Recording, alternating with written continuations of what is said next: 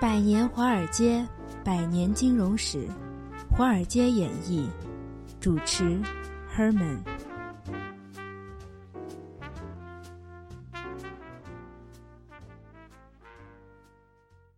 大家好，欢迎大家收听《华尔街演义》基金天王皮特林奇的投资秘籍的第二部分。我是 Herman，然后坐在我对面是 Joyce。嗨，我是 Joyce。嗨，Joyce，呃，刚才我们已经大概给大家回顾了一下 Peter Lynch 这个人的一些生平啊，一些简单的一嗯些提纲啊。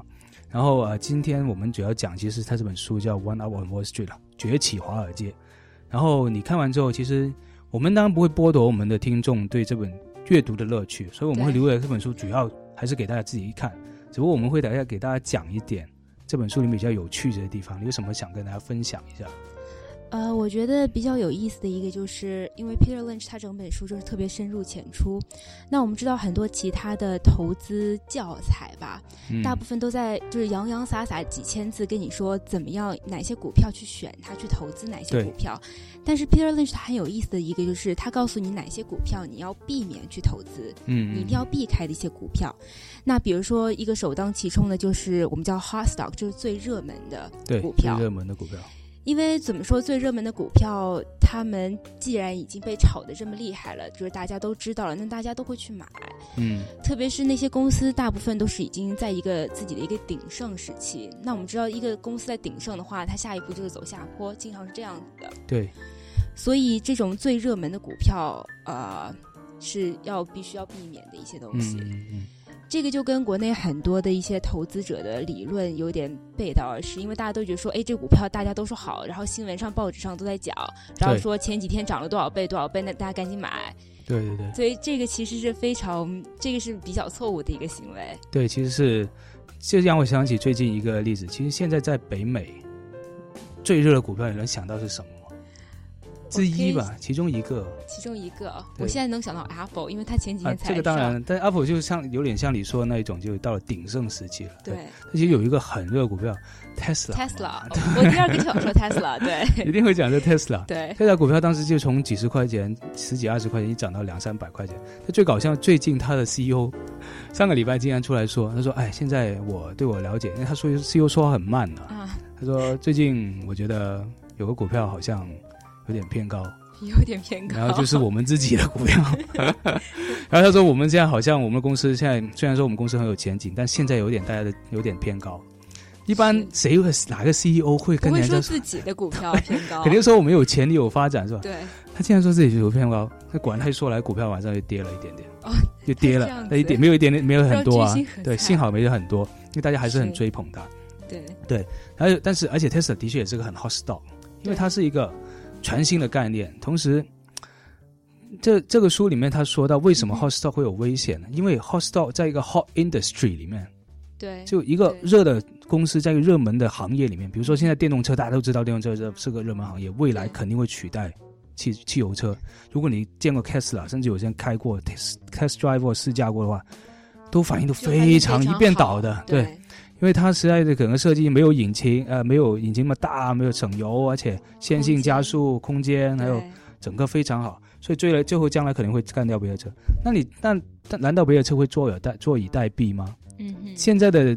宝马啊、奔驰啊，还有这些车，难道它就会不不会反应过来吗？还有一些超跑，是不是？对，它肯定也会投入很多钱去做。那最后大家都在一个 hot industry 里面，就说不定 Tesla 又会被人挤，会就挤其走他的公司也都涌进来了，对就对，而且现在这个股票这么多人去买了，那最后突然间，如果别的投竞争者又上来了，它的业绩不好了，那就可能会掉下去了，所以它风险也非常大。对，对。那对还有是这什样么需要？那还有一，些比较需要避免的，比如说是，呃，英文叫 next something，就是下一代的嗯某种东西。比如说，我们觉得说，呃，苹果公司现在特别好，嗯那我们就积极的去发展，就是下一个苹果会是哪个公司，那啊就投下一个公司。那我嗯举个例子，比如说我之前有个朋友跟我说，他们家里人买了五粮液的股票，啊就是国内的五粮液。那为什么呢？是因为他们觉得五粮五粮液会是下一个茅台，哦，因为当时茅台的股票是涨得特别快的。对，但是事实是，过了好几年，这个五粮液就也就是无功无过的这么嗯，长嗯长着嗯就没有什么特别厉害的起色，嗯嗯对。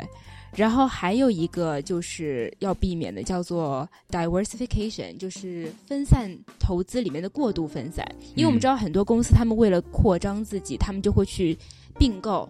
其他的公司。那我举个例子，比如说我们都知道的吉列，就是剃须刀那剃个须品刀牌嗯吉列。那他之前并购了一个什么公司？他并购了一个医药公司，嗯这还不止，他后来又并购了一个电子表的公司。对，没有任何关系跟对，剃就跟须他们自己的这个核心产业是一点关系都没有，也不是他们所熟悉的这个这样一个行业，啊所以他们后来这两个在他的医药和电子表里面就做的真的是不是很好，就亏钱了亏钱的很厉害，以至于他们后来需要把这两个公司重新卖掉，哦，就重新整合他们原来的这种核心产业。嗯所以很多公司就是他们想要扩张，或者是想分散自己的这个对，这样这个它的分嗯分对这很合理，这让我想起最什么了？想起了我们这一周最热的一个东西，就是阿里巴巴。阿里巴巴。对，因为阿里巴巴，如果你看到招股说明书啊，呃，他们常讲的，他这个钱招，他这次集资 IPO 之后钱用来干嘛了？他其实用来会买很多公司，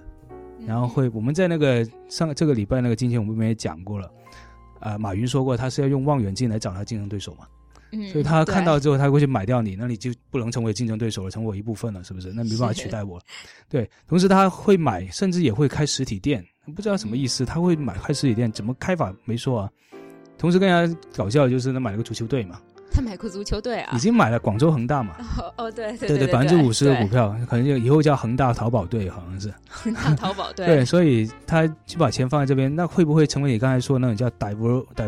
diversification？ diversification 对，就过度分散的这个效以果致呢越分越差。对，不知道啊，大家都不知道，因为他 IPO 还没出来，但是现在还在沉迷于他这个 IPO 的盛宴当中，啊还不知道后面会对发生什么事情。还没出来，嗯对还没拭目以待，拭拭目目以待。对对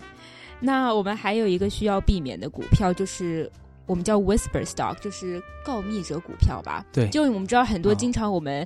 呃，平时就有亲戚啊、朋友跟你说，哎，跟你说这只股真的很好，一定要买。是小公司，但是他们怎么样怎么样，就是一定要买而。且我有内幕消息，对对对，我有内幕知道消它息。准备要涨了对，嗯然后大家就很开心，觉得说，哦，这个是内幕交易的感觉，就是自己像是在做知道内点幕子交易，别人不对知道的东西，对然后然后就会去买，但实际上很多这些公司并不是很对。对，就是谣言这样其子。实这样你这样想，我一直觉得你这个 logic 在这里啊，这个逻辑在这里，就说如果他说，哎，我这是 insider information，是内幕消息啊，我告诉你。要不就是这个人是不是有点道德上有问题？他明明是内幕消息，是保密的，他违反保密协定告诉你 的，那这个人还值得相信吗那？人家对啊，是不是？然后第二个就是说，如果这是内幕消息，那他怎么会知道呢？这还叫内幕消息吗？是不是。对所对，以的话，就是街坊邻居都知道的内幕消息 就。公开的秘密，那也不是内幕消息，对但肯定有人反映，已经股票反映在股票上面了。对所以的话，这东西也信不过。所以皮特林奇也叫我们不要去买这种对这种所谓的内幕消息股票。是这样子的，对。对那这些就是大概就是皮特林区说的要避免的一些股票的一些主要的分类。嗯，那对。那我呢也想跟大家分享一些我看到一个比较有趣的地方，就是因为皮特林奇那个年代，想想他是在八十年代，主要是八十年代，嗯我是说是 Golden Age 黄金时期，对是，美国整个美国经济最好的一个一个年代啊。然后嗯，然后那时候股票也是很好，一直往上走，七十年代八十年代一直是往上整个走的。市场都是这样往上你的。想对啊，这其实二十涨了二十年，你想想，它对最大一次危机就是八七年有一个叫 Black Friday 黑色星期黑五色，星期五，就一天之内跌了好像百分之二十个 percent 嘛。嗯，当时很搞笑，我看另外一本书是格林斯潘的自传，嗯里面他也讲过这一个黑色星期五。但后来他是刚上任，格林斯潘也是刚上任，就出现了这个黑色星期五。对对，也是挺倒霉的、啊挺。惨的。对，不过后来幸好他就也像当年那种方法，就请来所有的大银行那些人坐在一起想办法，让大家一起买买回来，所以后面那个股票慢慢就 pick up 回来了。对所以在整个皮特林奇的生涯里面，其实都是在一个牛市当中，一对个美国有史以来最大的牛市里面。是，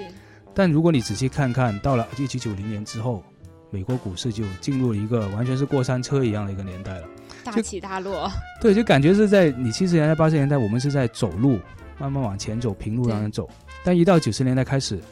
感觉突然间你攀岩攀上一块石山上面，然后又又跳了下来然，后掉下来，然后你对再再攀上去，又跳了下来。因为他经历了一次网络泡沫，是然后爆炸，纳斯达克爆炸，然后经历了一次九幺幺，然后再经历一次地产那个泡沫、次贷危机，次贷危机然，后又爆下来。现在我们又进入第三个，现在是 W 型啊，我们又走到第三个高点去了。然后不知道后来什么事情会让我们再倒哦这下样来。讲有点人人自危的感觉。对，其实应该这样想，就有点黑天鹅什么时候出来也不知道啊。对，但是皮特林奇呢，在他那个年代，他就说我怎么判断这时候股市什么时候是牛市，什么时候是熊市，什么时候该进，什么时候该出了。嗯他有一个很有趣的理论，叫做鸡尾酒 party 的理论。鸡尾酒吧对他怎么鸡尾酒 party？呢他说啦，他跟一个朋友，他有个朋友是牙医，嗯他每次跟他一起去一些 party，一些朋友的 party，、他就在喝完一杯酒之后，在站在那里就等人家过来搭讪嘛，是吧？啊就因为在因为老外的 party 都是这样，大家是陌生人来了互就相或者认识搭讪一下，对是不是？然后他每次跟人搭讪，人家说：“哎，你好，你好。”介绍之后，你是什么工作啊？我什么什么。然后问他，我说：“啊，我是一个基金经理。”嗯那这时候那些人呢，在第一种情况啊，那些人就会说：“哦，你是基金经理，你好，你好。”哎，突然间讲了球队，讲了体育，讲了天气哼，，换话题了嘛？对，换话题了，对，然后就走开了，然后跟他牙医朋友聊天，讲起洗牙的事情了。啊，所以说这时候呢，他就说，这个时候的市场，大家是对股票是没有意义的，是没有感觉的，嗯嗯哼感觉就是这股票这个时候市场应该是一个熊市过后，股票就比较低，没有人愿意去买股票。哦，所以大家都不愿意关注对他，都不用关注它，所以它这是一个叫做牛市一期，就熊市的末期跟牛市的一期嗯哼，这个转接阶段啊。然后第二个情况啊，就是他如果去 party，也是跟他牙医朋友去 party，、啊对，然后这时候啊、有人跟他说，哎，打完招呼之后，人家会跟他说。哎呀，股票很大风险啊！我买哪个哪个股票亏啦，你不要 买啊！我劝你不要转行嘛之类的这种，是，给他讲一下股票风险，嗯然，后又会去跟他的牙医朋友讲洗牙的事情，所以 大家都很关心洗牙，对，因为他洗牙比较贵啊，牙医在那里那洗牙的事情好。但是第二情况，他说这时候通常股票肯定比他第一种情况要涨大概百分之十左右了，已经开始涨了，哦大家开始关注了，但是大家对那个熊市那个记忆还在，所以还是有点哦忌讳，不想不会继续买，就觉得还是有风险。是然后这样第三个情况就是，好了，还是在 party，跟牙医朋友一起去，这时候突然大家都围着他了，然后就问，听完介绍是基金经理，就问他啊，买哪个股票好啊，哪个股票怎么好啊？然后他就开始讲啊，他投资理念啊，大家就很专心的听啊，连那牙医朋友也过来听了，哦， 然后，然后他就会觉得自己哇，在人生的巅峰啊，是不是？就觉得 人生的巅峰， 对，攀上人生的巅峰啊，成为人生赢家了啊。然后给大家讲投资啊，然后但他说这个时候开始，牛市就进入牛市的三三期了。三期，牛市三期就是说，大家开始这时候肯定也比第一个情况涨了百分之三十，比第二情况又涨了百分之十几，哦，已经是涨了百分之三十啊。其实有点像现在啊，有对，点所像以这也样是一个点峰，对，开始很多人开始进去了，连这些散户也开始进去，会关注股票要买了。嗯，这时候就到了一个三期，就最高巅峰的时候，对它还没有到最快的最坏的时候。最坏的时候什么呢？第四种情况，那这时候大家也是围着他，也是快单独想拉开他说话，嗯但这时候连牙医朋友都围着他，但这时候已经不是听他说了，而是每个人都觉得自己是股神，哦，然后告诉他你应该买什么，不是听他说你叫我买什么，你是我告诉你应该每买个什人么都。比他厉害了，每个人都自称是股神了，已经是都都有经验，都赚到钱了，都觉得这很牛。这其实很有点很点很像零七年的时候的整个环境。都是你就据说当时连在纽约开 taxi 那个人都可以给你 tips 买什么股票了。哦，对的，当时在香港啊，也是出了很多什么呃师奶家庭主妇股神啊，什么这种学生股神啊、学生妹股神啊，都有啊就是。正好运气上去了，对，因为大家都赚到钱了，大家对以为自己，但其实这时候已经非常不理智的市场。他说这时候你又要走就全面走了，因为下一个股灾要快来了，因为是在等于是慢慢建立起一个泡沫，对吹起一个泡沫，而且都就快要泡，快要爆的时候了。对，对，所以他就是在这是股市三期的末期啊，牛市三期末期啊，所以他这个故事很有趣的，就表达了这个股市三个期时期，三期，是有熊市的三呃牛市的三个时期。嗯哼对，然后这是我们第二节，然后我们第三节会给我们继续分享一下呃这个 One Peter Lynch 这本书《One Up on Wall Street》崛起华尔街一些有趣的地方。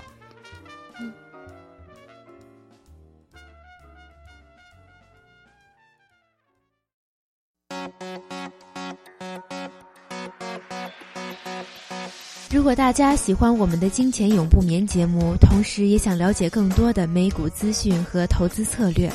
欢迎大家来关注我们的微信公众号“浩林资本资讯”，浩浩荡荡的浩，甘霖的霖。谢谢。